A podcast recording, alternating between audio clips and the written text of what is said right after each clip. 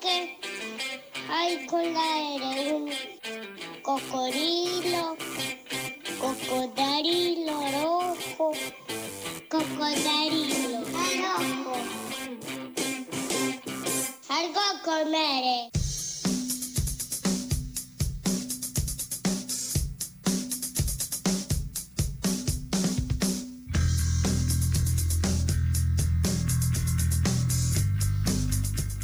Cuatro minutos pasan de las 7 de la tarde noche aquí en estas latitudes del río de la Plata. Eso indica que nos quedan unos 16 minutos para cerrar el programa y vamos a dedicarle, diría que al menos la gran parte, a esta zona que abrimos cada 15 días, que está encarnada por Adriel Magnetti que es eh, estudiante de ciencias biológicas, parte del portal nuclear.com.ar y asesor legislativo que a la corridas los tiene de la Cámara de Diputados y Diputadas. Adriel, ¿cómo estás? Buenas tardes, noches. Buenas tardes, noches para vos, Mati, para todos, operación, todos. ¿Cómo se nota cuando te acercas mucho al micrófono para hablar? La celebra, quien la radio participancia del otro lado. Adriel, lo propusiste vos, pero está ligado absolutamente a la, coyuntura porque un poco también vamos reflexionando conforme la agenda va, va arrojándonos temas. Y está ligado quizás a la gran lluvia del día de ayer y cómo responde un centro urbano como este, los centros urbanos en general y qué deberíamos empezar a tener en cuenta de acá en adelante porque todo indica que con el cambio climático las cosas no van a mejorar. La pregunta que nos haríamos sería, ¿Buenos Aires se va a inundar de acá en adelante y por siempre? Me gusta porque le pone también un toque apocalíptico. Claro, y aparte es como tipo Buenos Aires, ciudad inundada. Buenos Aires. Em, no, está buenísimo porque de repente quienes sabemos que la lluvia no tiene un impacto inocuo para eh, toda la población, es decir, hay quienes la pueden llegar a romantizar y que lindo un domingo de lluvia o que bajó en un domingo de lluvia. Eh, hay un porcentaje de la población que, caigan 10 milímetros, 20 o 87 como ayer, representa un padecimiento.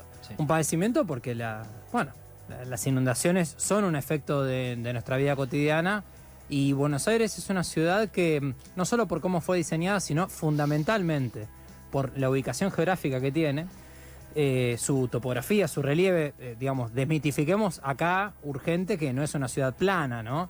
si bien Buenos Aires está ubicada eh, como provincia en un lugar geográfico de Argentina que es mayormente llano por la, por la Pampa, no particularmente la ciudad autónoma de Buenos Aires es un lugar plano, de ninguna manera. De hecho, ya solo con recorrerla y fijarse que los lugares donde eh, es más bajo porque las calles vienen en bajada y uno se encuentra con que está en una parte más deprimida, más bajita, se da cuenta que está sobre el cauce de un arroyo.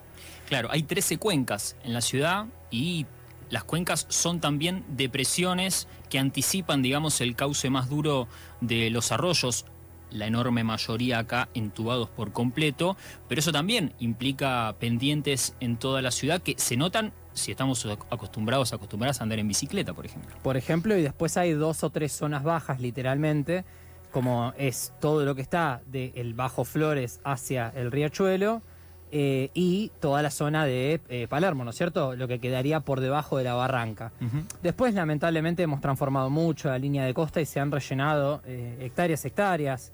La Reserva Costanera Sur, la Reservación Universitaria, todo lo que hoy es el aeroparque, el puerto, etcétera, etcétera, etcétera, todo eso lo que está básicamente de la vía para el río, fue territorio rellenado. Pero más allá de estas transformaciones, es importante decir que Buenos Aires está en un lugar donde llueven mil milímetros de lluvia al año.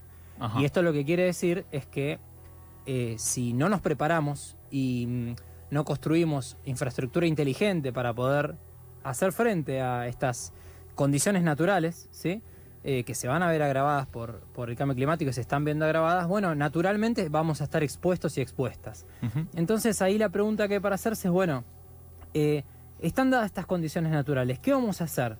¿Vamos a esperar a que se den fenómenos severos o moderados? Porque el de ayer, aunque parezca mentira, fue un fenómeno moderado, porque llovió mucha agua, durante un periodo relativamente corto de tiempo, que básicamente fue la tarde, el momento donde se picó, Sí, acá en Capital, porque también al sur, en La Plata no llovió tanto. eh, claro. en, en el conurbano oeste, noroeste, San Miguel, ahí Hurlingham llovió mucho, acá llovió bastante. Entonces, ¿qué hacemos? Bueno, esperamos a que cuando pasen estas cosas, eh, que la suerte nos acompañe, o trabajamos para que haya más lugares que tengan las condiciones para absorber este excedente hídrico. Y ahí entonces viene el interrogante y mm, te preguntaría a vos entonces, ¿cómo te lo imaginás? Si estuviste alguna vez en una ciudad que te parezca que no se va a inundar porque parece que está bien diseñada. Sí, a ver, hay una de las, de las cualidades que tienen los espacios verdes y no así todos los espacios públicos, vale la pena distinguir entre espacio verde y espacio público, es precisamente su cualidad de absorbentes. Una de las grandes discusiones que, que se presentan frente a la aprobación de los convenios que se dieron, del despacho que se dio para la discusión final en segunda instancia de la legislatura porteña, para, por ejemplo, lo que tiene que ver con el predio de Costa Salguero o sobre todo el de Costa Urbana, allí en Costanera Sur, que actualmente es un humedal, que como bien nos has marcado acá, ese, el humedal, tiene la cualidad especial de ser absorbente, de poder ser un eh, territorio preparado para inundarse, para absorber, en la medida en que las ciudades, y esto es cuantificable, en la medida que las ciudades se configuran cada vez más como una gran platea impermeable, como un casco que no permite que la tierra que está por debajo absorba este excedente hídrico, se vuelve problemático. Se vuelve problemático como podría ser problemático un patio en una casa en el que llueve y no hay ningún lugar en donde el agua escurra y se vaya, digamos. Ese control en otra escala es la escala de la ciudad y también hay que pensar qué hacemos con el agua. Bueno, y el que hacemos, a mí me gustaría compartir con todos nuestros oyentes que hay algunas cositas, porque mm, a veces pensamos, bueno, el verde absorbe, pero no cualquier verde. Yo ya he discutido aquí en este, en este espacio, en este espacio radial, que no necesariamente eh, 10 centímetros de tierra y pasto alcanza. claro. Lo que necesitamos es que sea, y dicen los especialistas, suelo biológicamente activo, que sea superficie absorbente, que tenga contacto con la napa freática. Y esto, y esto en la práctica, ¿qué quiere decir? ¿Por qué está mal entubar un arroyo y canalizarlo para sacar el agua como si fuera por un tubo, como si fuera el, el caño de casa, ¿no? Claro. Eh, ese paradigma ingenieril e hidráulico, en contraposición al paradigma ecológico, hidrológico, ecohidrológico, eh, des- desreconoce o ignora la dinámica natural de los arroyos y los ríos de llanura aquí en la región, que naturalmente tienen meandros, es decir, que tienen curvas, Claro. que naturalmente toda la superficie de la cuenca escurre hacia la depresión, ese llano por el que nos gusta andar en bici para no tener que andar las agarrar las pendientes. Claro. Y ese lugar por donde escurre, por ejemplo, por la avenida Juan. Justo, para poner un ejemplo, por donde pasa el arroyo Maldonado, es aquel lugar que necesita estar menos impermeable todavía. Claro. Porque es el lugar en donde eh, el exceso hídrico tiene que absorber, percolar hacia la napa, y de esa manera se recarga la napa, que es después la que nos da agua de tomar, pero además de eso, el agua no termina dentro de la casa de la gente. Hoy por hoy, el paradigma nos dice que el agua escurre por la alcantarilla, vos la ves en la esquina de tu casa que se va por, por la boca de tormenta, pero cuando quiere ir por los caños y llegar a donde tiene que llegar, se encuentra con una pared de hormigón. Se encuentra con una pared de hormigón y el sistema está saturado, saturado, saturado, no tiene por dónde irse y en consecuencia eh, sube y sube en la casa de la gente. Pasaste casi trotando por una palabra clave que me parece que conviene incorporar de acá en adelante, que es percolar. ¿Podrías desarrollar un poquito a qué te referís con eso? Casi que tiene un contexto erótico, eh, eh, eh, es afrodisíaco. Percolar. Si hacemos un silencio y del otro lado se dejan llevar por esta magia que tiene la radio, que es la de imaginar, probablemente resulten imágenes más interesantes que esto que les vamos a contar. Pero vayamos por partes Vayamos y por contanos partes. qué es percolar. Bueno, es una palabrita no tan técnica como parece. En realidad hace referencia a que, por ejemplo, cuando tenemos un colador, el agua que está arriba, bueno, pasa por los agujeros, se filtra Sí. y lo que cae es lo que percola. Claro. Bueno, con el suelo pasa algo parecido, que lejos de lo, lo que nos han enseñado siempre, eh, en realidad está muy vivo, tiene muchos organismos y tiene poros también. Dependiendo del tipo de suelo, es el diferente tamaño del poro Claro. y el agua que circula por esos agujeritos termina cayendo hacia una pileta que lo contiene, que es el acuífero. Es decir, una masa porosa que permite precisamente que se licúe Claro. por ahí a, a un eventual exceso de agua. Y si el suelo es un colador, el humedal es una esponja. Porque Bien. justamente eh, lo que hace el humedal, cualquier humedal, inclusive puede haber pastizales que sean humedales, es retener y absorber para luego, en momentos de sequía, por ejemplo, liberar. Claro, Esta es la diferencia. Entonces, el suelo deja pasar como un colador claro. hasta que llega al acuífero. Y bueno, después tenemos esta situación donde el acuífero sube porque se satura. Bueno, entonces necesitamos más lugares que absorban como esponjas en lugar de dejar pasar. La gran, la gran función del, del humedal. Quien dice esto es Adriel Magnetti, quien columnista aquí de Algo con R, también integrante de nuclear.com.ar. Me interesa ir sobre algo que marcabas, este, como sabrás, te sigo en redes sociales y hay algunas anotaciones que vas haciendo que alimentan a quienes tenemos intereses por, por lo que es este, la dimensión ambiental. Hablabas de soluciones naturales para estos problemas complejos. Me interesa que podamos, este, lo mencionamos, me interesa que vayamos un poquito por ese lado. A ver qué tenemos a mano. También puede haber un recorte aquí en esta zona del Río de la Plata, en el AMBA. Digo, ¿qué tenemos a mano? En lugar de, de apelar necesariamente a una gran obra de infraestructura, que la solución tenga que ver con, sobre todo, hormigón, que en general suelen ser soluciones que impermeabilizan más y escurren, y en donde trasladamos el problema del excedente hídrico hacia otro lado.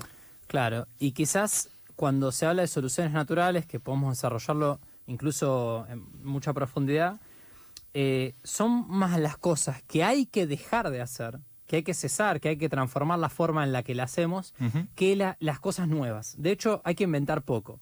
Claro. Muchas veces para frenar se dice eh, eh, el río, frenar el río, detener el río, defenderse del río, se hace típicamente una pared frente al río para que bueno, las olas rompan contra ahí en lugar de ser Claro. eh, mitigadas por el juncal, ¿no? la vegetación natural de la costa. Entonces, las soluciones naturales básicamente consisten en tener ecosistemas saludables, por ejemplo, eh, bosques, pastizales, humedales, que permitan eh, justamente recibir estos excedentes. Claro. Las soluciones naturales básicamente son construir en una ciudad infraestructura ecológica, que en, otros lugares se le dice infraestructura verde o infraestructura azul, por ejemplo, lo- lagos, lagunas, ríos, Claro. arroyos, para que eh, sean estos ecosistemas y no la casa de la gente, eh, las, que, las que puedan absorber efectos meteorológicos diversos. También podemos hablar de viento, podemos hablar de tormentas de arena, podemos hablar de olas de calor, hay muchos. Ajá. Viene por ahí. La laguna de Lugano tiene esta función, sería parte de esa infraestructura azul que un poco eh, funciona como de fuelle, digamos, para controlar los niveles.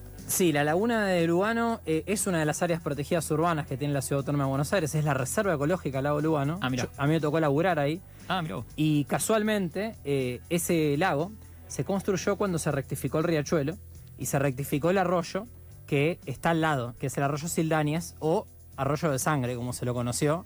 Y se lo podría seguir conociendo porque la sangre de Matadero de Liniers del Mercado sigue yendo ahí. Claro. Entonces, eh, cuando se rectificó el riachuelo, se encerró un meandro de ese viejo río Sí.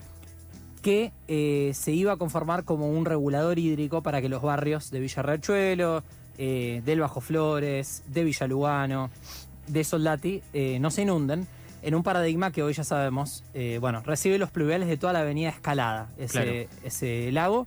Es un regulador hídrico, pero también es un ecosistema natural que forma parte de un área protegida muy, muy bella que recomiendo visitar, ya que estamos. Ya que estamos, qué, qué buen, qué buen dato. Pagaría por, por, por estos datos. Eh, bueno, hace poco, el fin de semana se suspendió precisamente por las lluvias, pero la semana que viene, el domingo, se está organizando una bicicleteada desde Acumar, que va a ser todo el borde del riachuelo y debería pasar por, por, este, por esta laguna de Lugano. Quedan dos minutitos y eh, estaría bueno poder al menos mencionar, porque creo que lo vamos a, a volver a abordar necesariamente. Venís sobre el trajín de la ley de envases. ¿sí? Me interesa no que nos metamos en el desarrollo de la ley, sino los tiempos legislativos. ¿Cómo viene? Porotos, cuándo se trata. Eh, usted, eh, señore que está del otro lado escuchando, sepa que necesitamos eh, de la sociedad discutiendo lo importante que es que haya una gestión de envases en la Argentina, que tiene que necesariamente incluir a cartoneros y cartoneras. Y en ese andar estamos para que la semana que viene eh, haya sesión en la Cámara de Diputados. Los legisladores que todavía no terminaron de laburar, porque el mandato termina el 10 de diciembre, Bien. que es el viernes, antes de que termine su mandato necesitamos que vengan a laburar que se sienten en la Cámara de Diputados, sobre todo los de la oposición, que parece que ya están haciendo los cálculos y especulando a ver cómo va a quedar la conformación y a ver quién compra pan dulce.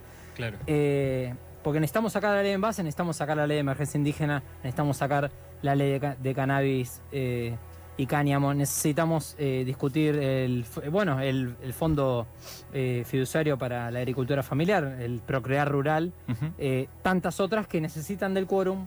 Ese quórum está eh, discutiéndose en estas horas y, y me gustaría a mí que, bueno, eh, la sociedad en su conjunto, ¿no? De repente empecemos a mirar el Congreso y decir, che, loco, vamos, Sí. siéntense a laburar, saquen estas leyes que son importantes. Bien, entonces los tiempos de eso sería semana que viene debería tener tratamiento ya. Semana, que viene, claro. antes de que cambie la conformación. El viernes es, este viernes es 3, el otro viernes es 10. Ahí ya cambia la. Bueno, hay dos semanas todavía de trabajo, seguramente agenda apretada, pero algo de esto se esté tratando. Viejo, 50 segundos nos quedan para las 8. Te tengo que agradecer muchísimo la cantidad de data que nos trajiste como cada 15 días. Gracias por pasar por acá. No, por favor, es un placer. Adriel Manietti, integrante de nuclear.com.ar, asesor legislativo de la Cámara de Diputados y Diputadas y estudiante de Ciencias Biológicas.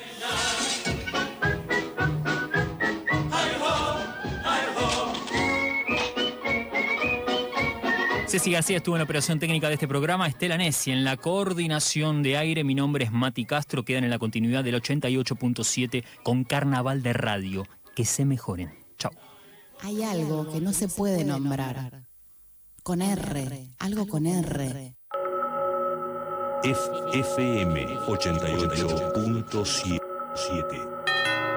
respecto a cómo hay una plusvalía en la naturaleza, también cómo hay una, una deuda con la naturaleza y definir mejor lo que es la naturaleza, porque no es lo puro, lo incontaminado que está ahí para que alguien lo, lo traduzca en contaminación, sino que ya desde, desde siempre es social la naturaleza. Desde siempre es social. Para contar nuestra historia, nada mejor que cada uno cuente la suya. Somos Monsanto y hace 50 años que estamos en cada hectárea del país. 50 años de historias junto a vos. La tribu en- en- encendida.